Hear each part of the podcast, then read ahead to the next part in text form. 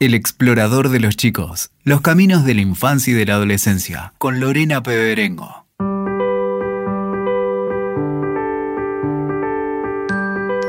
Muy bienvenidos al episodio 20 del explorador de los chicos. Soy Lorena Peberengo y hoy los invito a explorar la intersexualidad. Antes de comenzar, los invitamos a sumarse a este ciclo y compartirnos sus ideas de próximos temas que les interese que exploremos. Pueden enviarnos un mail a elexploradordeloschicos.com. También pueden contactarnos por Instagram. Allí nos encuentran como Explorador de los Chicos y Explorador-Cultural. Hoy exploraremos la intersexualidad, un término para muchos desconocido, que forma parte de la sigla LGBTIQ, que surgió en la década de los 90 y ha evolucionado a lo largo de los años para incluir a todos los colectivos. Intersex se utiliza para describir un abanico de variaciones corporales. Existen más de 40, que pueden darse a nivel de los genitales, las gónadas, que son los testículos y ovarios, las hormonas o los cromosomas. A veces estas características son visibles desde el nacimiento, otras en la pubertad. Algunas no son físicamente visibles. Según las Naciones Unidas, el 1.7% de los recién nacidos son intersexuales. Hay tantos intersexuales en el mundo como personas pelirrojas. Desde las agrupaciones intersex, destacan que cada 100 nacimientos, entre una y dos personas tienen características sexuales distintas. Muchos niños intersexuales nacidos con características sexuales atípicas, son sometidos a procedimientos quirúrgicos y tratamientos innecesarios desde el punto de vista médico, para modificar a la fuerza su apariencia física de modo que coincida con los estereotipos sexuales binarios. Este tipo de procedimientos suelen ser irreversibles y pueden provocar un gran sufrimiento físico y psíquico durante toda la vida.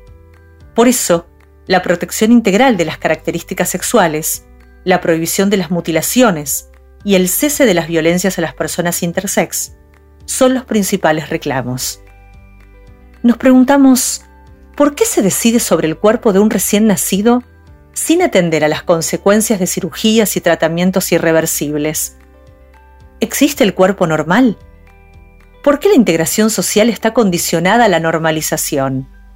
Que muchas veces se manifiesta a través de los miedos que viven los padres, los médicos, maestros y compañeros de clase por no poder respetar lo distinto a uno.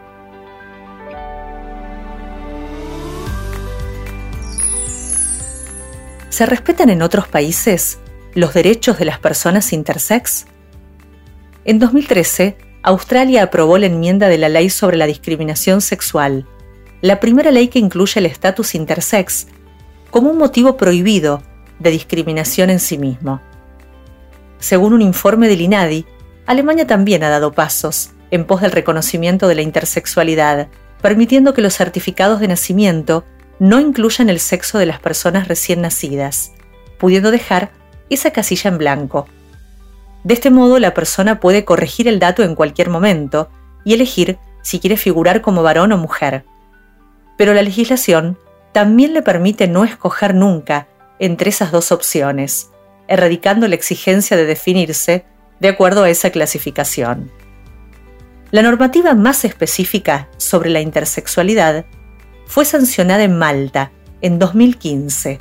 Es la primera ley sobre identidad de género, expresión de género y caracteres sexuales en el mundo en prohibir las intervenciones sobre los cuerpos de los niños y niñas intersex, a la vez que reconoce el derecho de padres y madres a demorar la inscripción inicial del sexo en la partida de nacimiento hasta los 14 años, de modo que posibilita que sea la propia persona la que decida su identidad.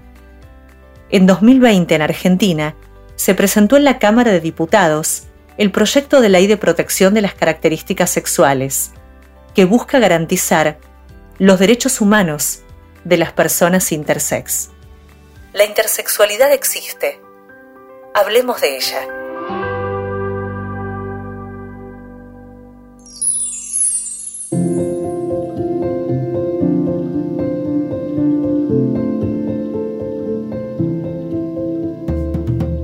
Juliana del Mar Rodríguez es la protagonista de este episodio. Tiene 28 años. Nació en Pilar, una pequeña ciudad a 60 kilómetros de Córdoba capital. Es profesora de teatro y actriz. Como activista intersex, integra la organización Potencia Intersex y es militante activa en la campaña por la emergencia en violencia hacia la mujer. Juliana del Mar Rodríguez, muy bienvenida al Explorador de los Chicos. Hola Lore, muchísimas gracias. ¿Qué es ser intersex? Ser intersex es haber nacido con características sexuales que no concuerdan con lo que conocemos como femenino o masculino. Estas características eh, se pueden ver o se pueden dar eh, a nivel cromosómico, a nivel gonadal o a nivel genital. ¿sí? Eh, son características que pueden observarse al momento del nacimiento o no. A veces eh, se hacen visibles en el momento de la pubertad, a veces en el momento de la adolescencia. Eh, y no existe un solo tipo de cuerpo intersex, sino que hablamos de variaciones. La intersexualidad no es una identidad de género, ya que las personas intersex podemos autopercibirnos como hombres, mujeres, no binarias, transgénero. Además, la intersexualidad no es una orientación sexual, ya que las personas intersex podemos tener eh, diferentes orientaciones sexuales, podemos ser lesbianas, heterosexuales, cis eh, y cualquier orientación sexual. Eh, también está bueno aclarar que la intersexualidad no es una patología ni una malformación.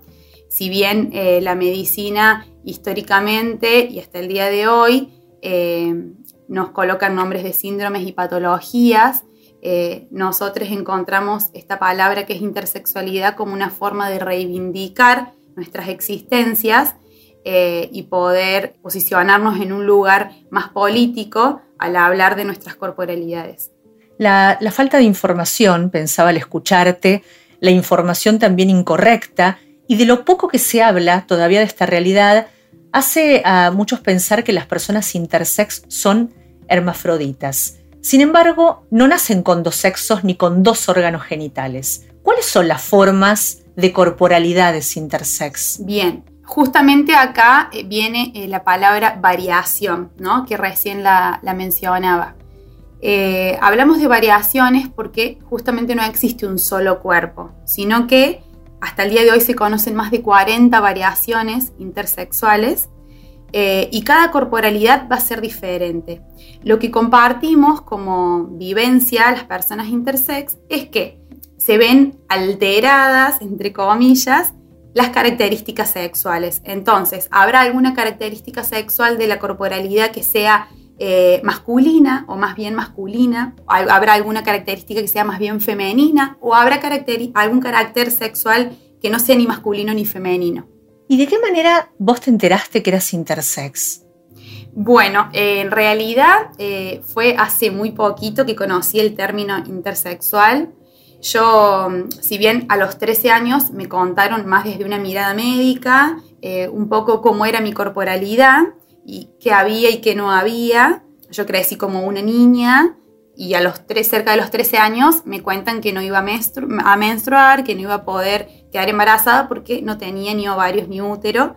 Entonces, esa fue la información con la que viví. Me dijeron de que no lo contara, porque bueno, hace 20 años esto era impensado, que hoy pudiésemos estar acá charlando de esto.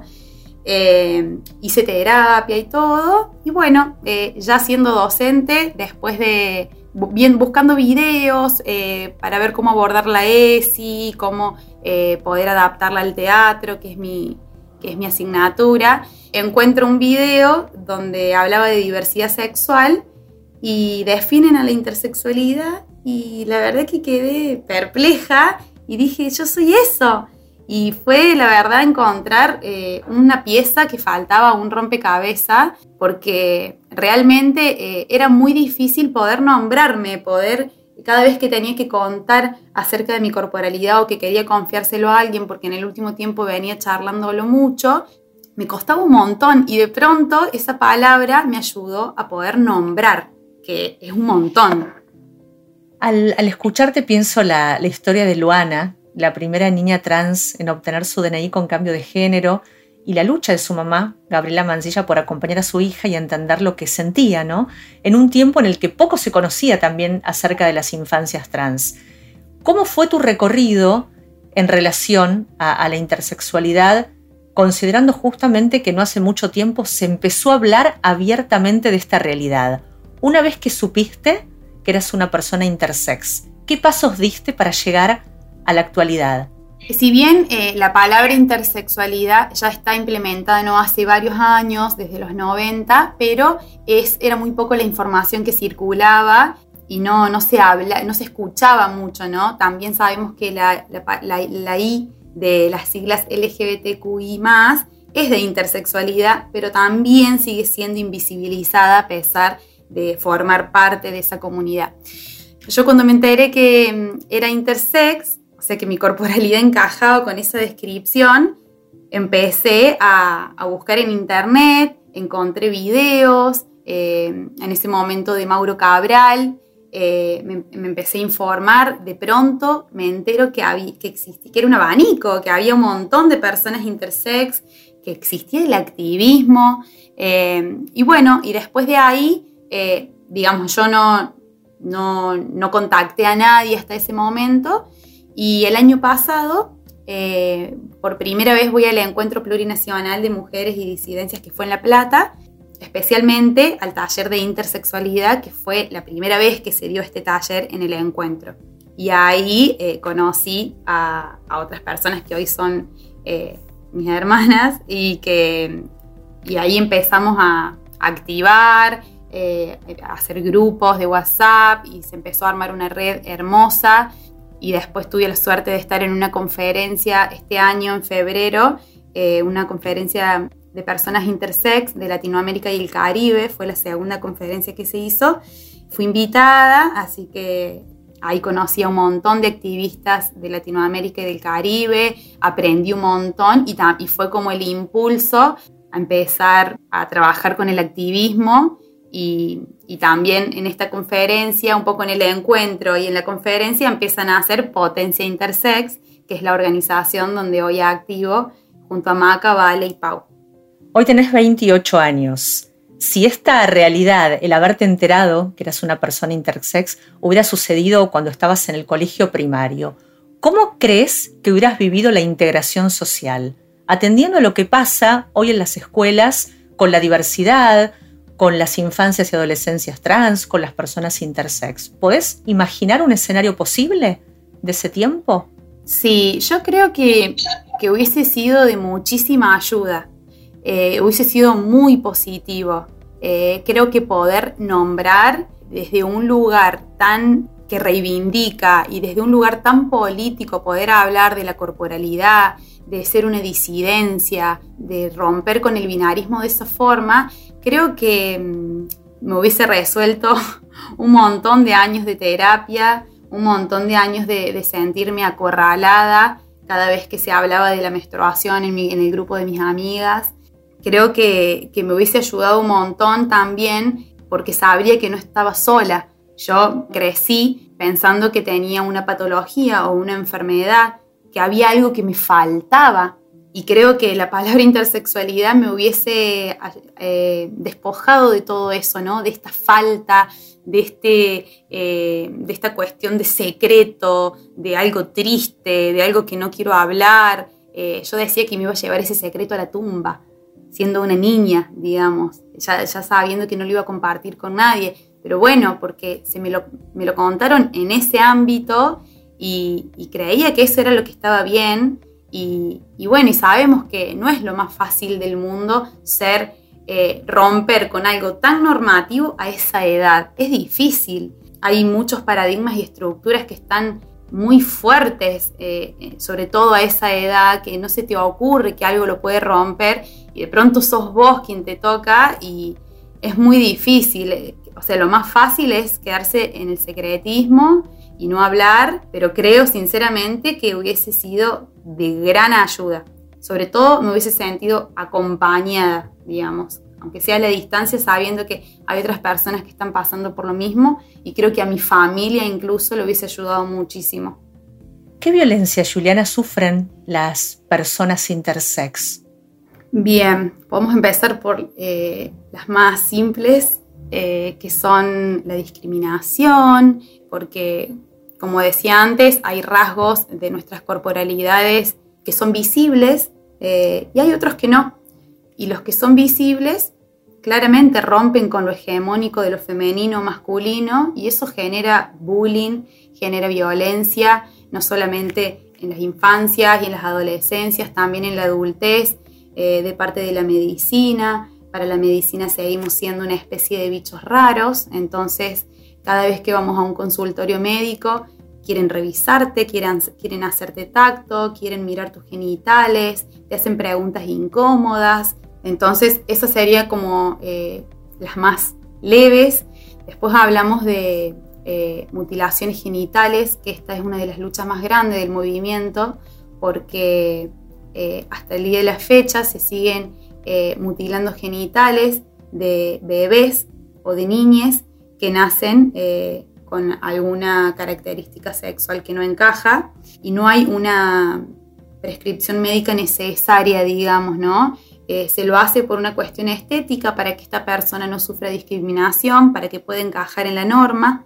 Y lo que estamos diciendo eh, con el movimiento intersex es que estas, estas cirugías generan a corto, mediano y largo plazo consecuencias eh, muy dolorosas que tienen que ver con el dolor crónico, con sangrados, eh, crónicos, con cirugías para poder remediar esa cirugía que hicieron. Esa es una de las luchas más importantes, poder frenar con, esas cirugías que la verdad eh, no tienen eh, más que un fin cosmético.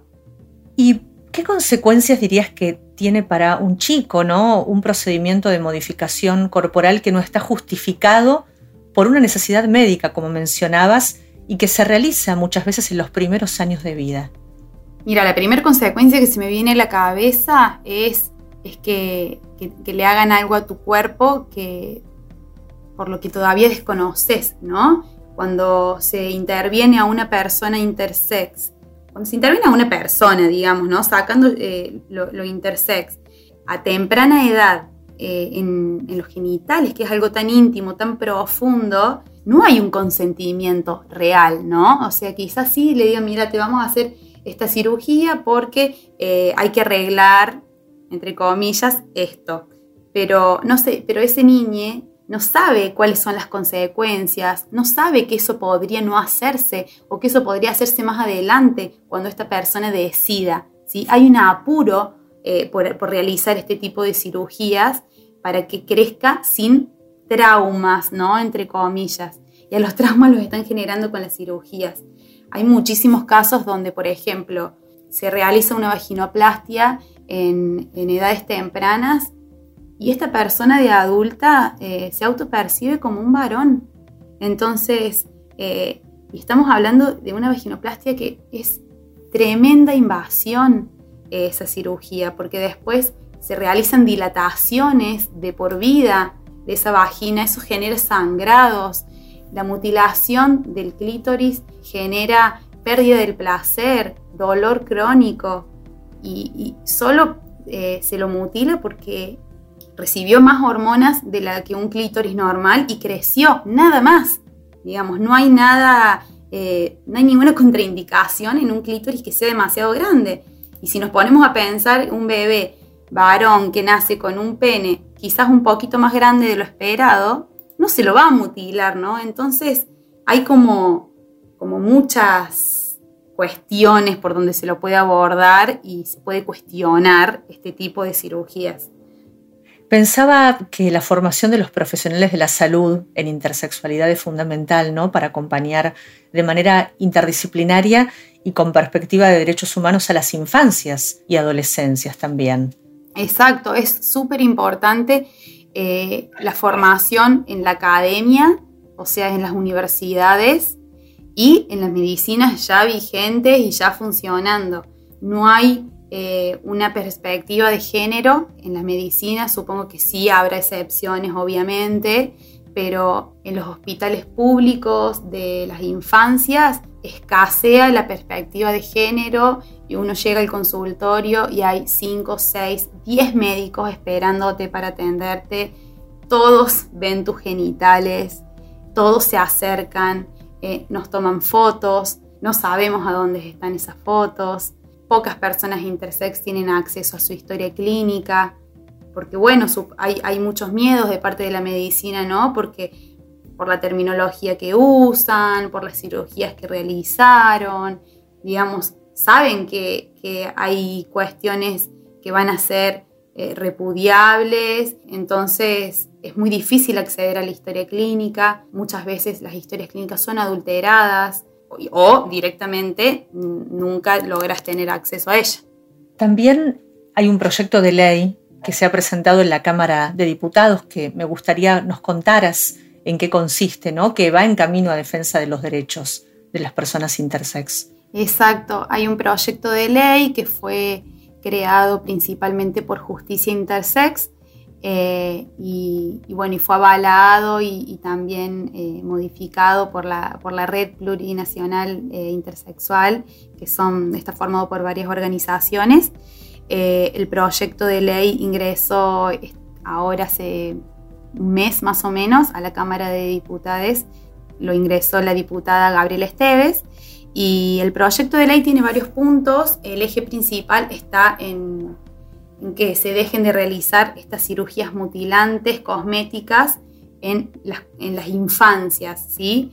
Eh, ni siquiera de personas intersex, porque el término intersexual es un término político que uno eh, elige ¿no? cuando como forma de reivindicar la, propia existencia a una edad que lo siente y que lo quiere hacer. Pero eh, la ley habla de prohibir las mutilaciones en las primeras infancias donde todavía no se cuenta con un consentimiento informado real. Bueno, eso como lo principal. Después también se habla de un consentimiento que sea real, que sea informado, que se informe a las familias cada consecuencia de esta cirugía Después una parte de la ley está abocada también a la adultez de las personas intersex, donde se exige la creación de una comisión de la verdad, ya que estamos hablando de derechos humanos, entonces necesitamos que el Estado eh, reconozca que, cuáles son las cuestiones, o sea, que, cuáles son las cirugías que se realizaron, quién, queremos tener acceso a nuestras historias clínicas, saber qué médicos nos operaron, con qué criterio,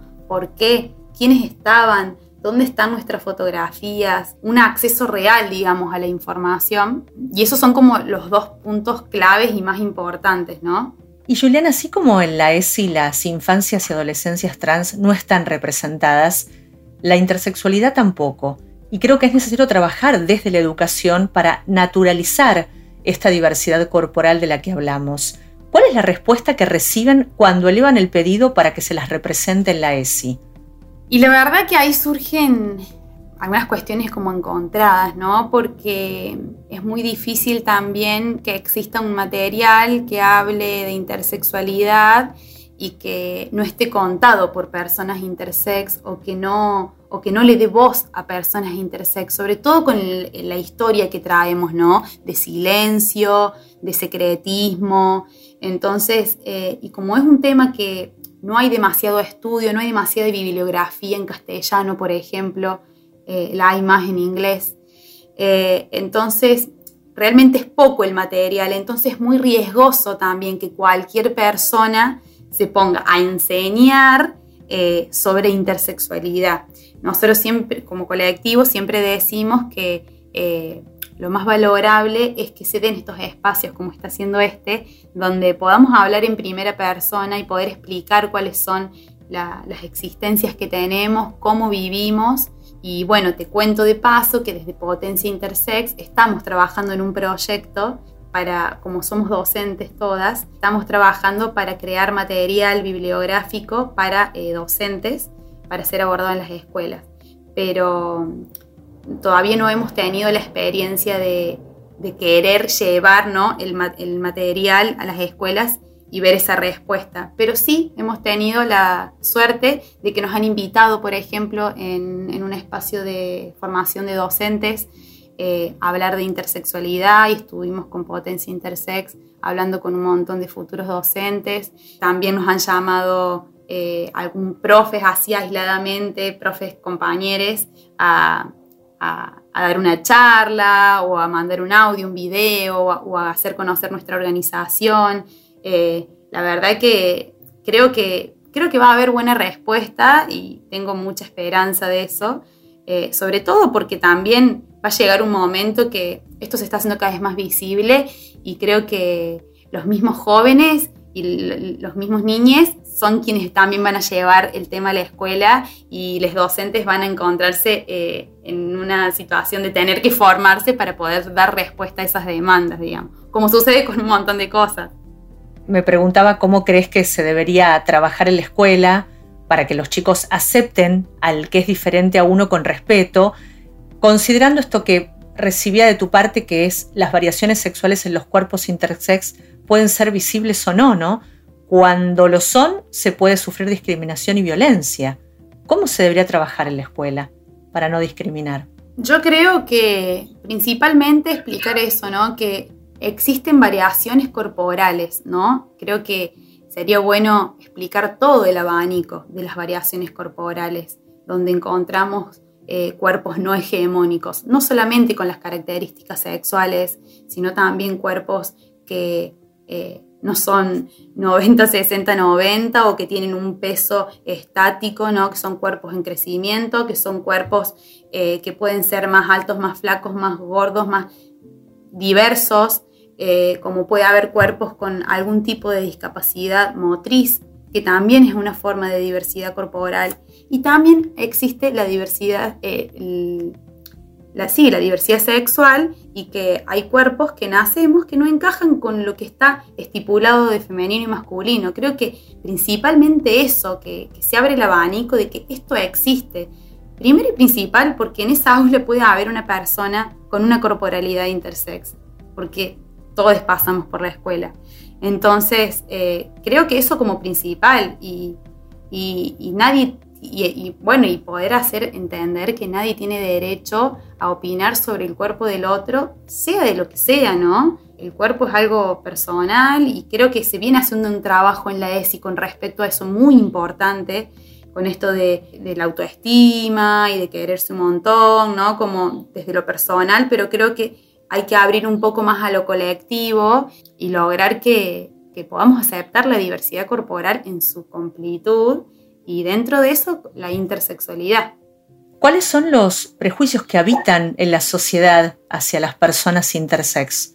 Bueno, un poco esto que decía de lo que no, de lo que no es ser intersex, lo que no es la intersexualidad, ¿no? Eh, que no es una eh, identidad de género, no es una orientación sexual, no es ser hermafrodita, porque no, no, es el caso de todas las personas intersex que tengan todos sus órganos femeninos y masculinos funcionando en un 100%. Y creo que eh, un poco eso, un poco que creo que molesta, ¿no? Como todo lo que sale de, lo normativo molesta en lo visual, eh, en todo, ¿no? Digo, no sé, vas a comer a un lugar y sos vegetariana y son todos carnívoros y te miran, ¿no? Como, eh, digo, por un ejemplo tonto, pasa un poco eso, ¿no? Es como, no sé, me pasa a mí en grupo de mujeres hablando de la menstruación y como, no, yo no menstruo. Y es como, ¿cómo?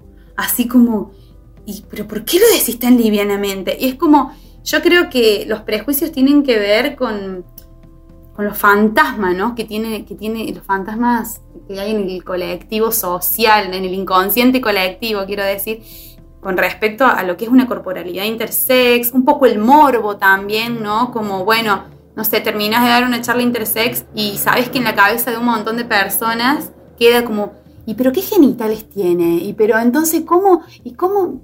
Digo, es como hay un poco de, morbo también eh, en esto de, de, bueno, a ver, pero ¿qué sos? ¿Pero qué tenés? Pero... Mm, y es como, bueno, re incómodo también digamos, no sé, digo, estoy hablando de intersexualidad, no estoy hablando de mis genitales, es como, digo, la gente también de pronto como que hay una línea que cruza, ¿viste? Y, y no, no, no, no conoce el límite. ¿Y qué aprendiste en lo personal desde que supiste que eras una persona intersex? Aprender, bueno, un montón de cosas. Primero, eh, porque me acercó a un montón de personas que vienen haciendo activismo hace un montón de tiempo y eso me, enseña, recibo información todo el tiempo, recibo eh, vivencias diferentes, escucho experiencias, eh, a poder hablar con, con la comunidad intersex, con el colectivo que tenemos, es eh, muy sanador.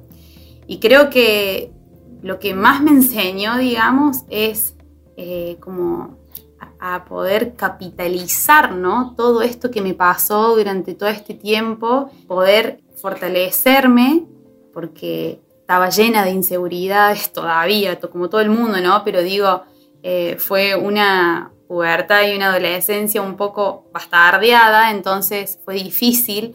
Entonces, fortalecerme me ayudó mucho a eso y a poder posicionarme políticamente y decir, yo soy esto, que no es poco, y voy a luchar por esto, porque sé que en este momento están mutilando a una persona que nació con genitales que no corresponden con lo binario.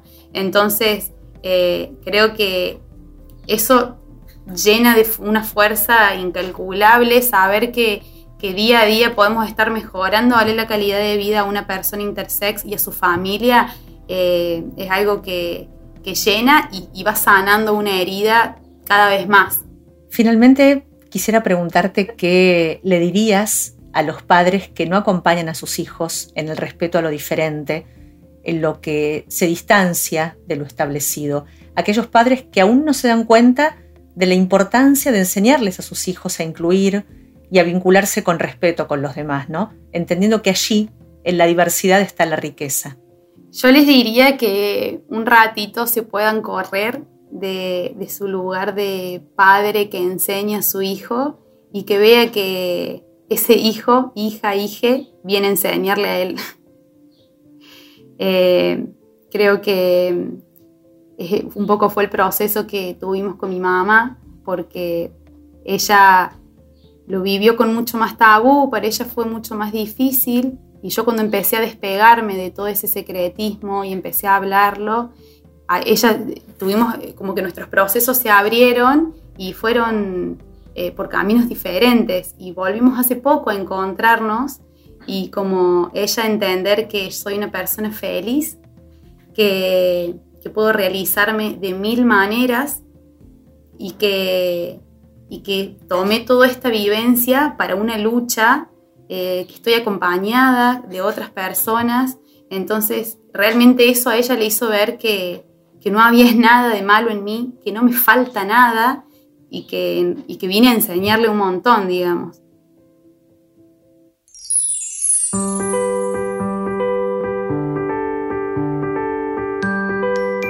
Muchas gracias, Juliana del Mar, por haber compartido tu experiencia y por aceptar protagonizar este episodio.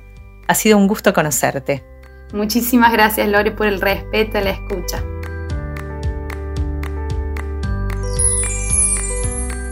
Hoy conocimos la importancia de naturalizar la diversidad de los cuerpos, de proteger las características sexuales de las infancias y adolescencias de incluir y profundizar contenidos específicos sobre la intersexualidad en el programa de educación sexual integral y de educar para que ningún chico sea discriminado por su singularidad.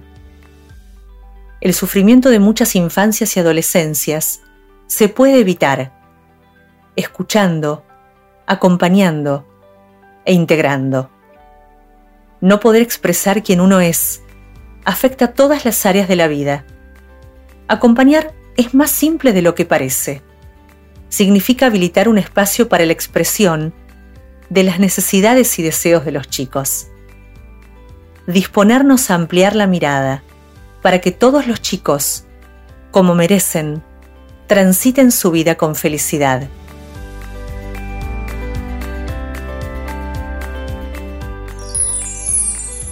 Los invitamos a seguir conectados en Instagram.